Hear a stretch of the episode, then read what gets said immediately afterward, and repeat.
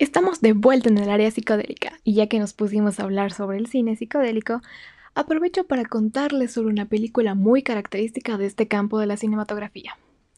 Enter the Void es una película que salió en 2009 con una temática psicodélica que nos hace experimentar en carne propia a través del cine lo que es viajar en una droga psicodélica.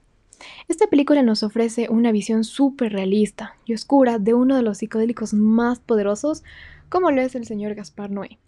Este filme nos narra la experiencia del actor, principal, quien experimenta la vida más allá de la muerte, la cual se experimenta consciente e inconscientemente bajo la influencia de la droga DMT.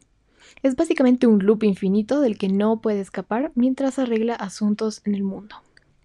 Otro film muy interesante que tuve la oportunidad de conocer y el placer de contarles es Las Margaritas, una película lanzada en 1999 dirigida por la directora Vera Sitilova, quien en esas épocas era pionera de la nueva ola checoslovaca.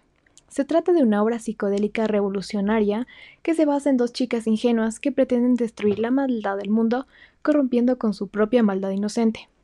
Sus escenas se fundamentan en colores fluorescentes, súper fuertes con actuaciones divertidas y una narrativa totalmente sensorial que incluye la aparición de grandes banquetes que son devorados y destruidos por estas dos chicas de espíritu descontento.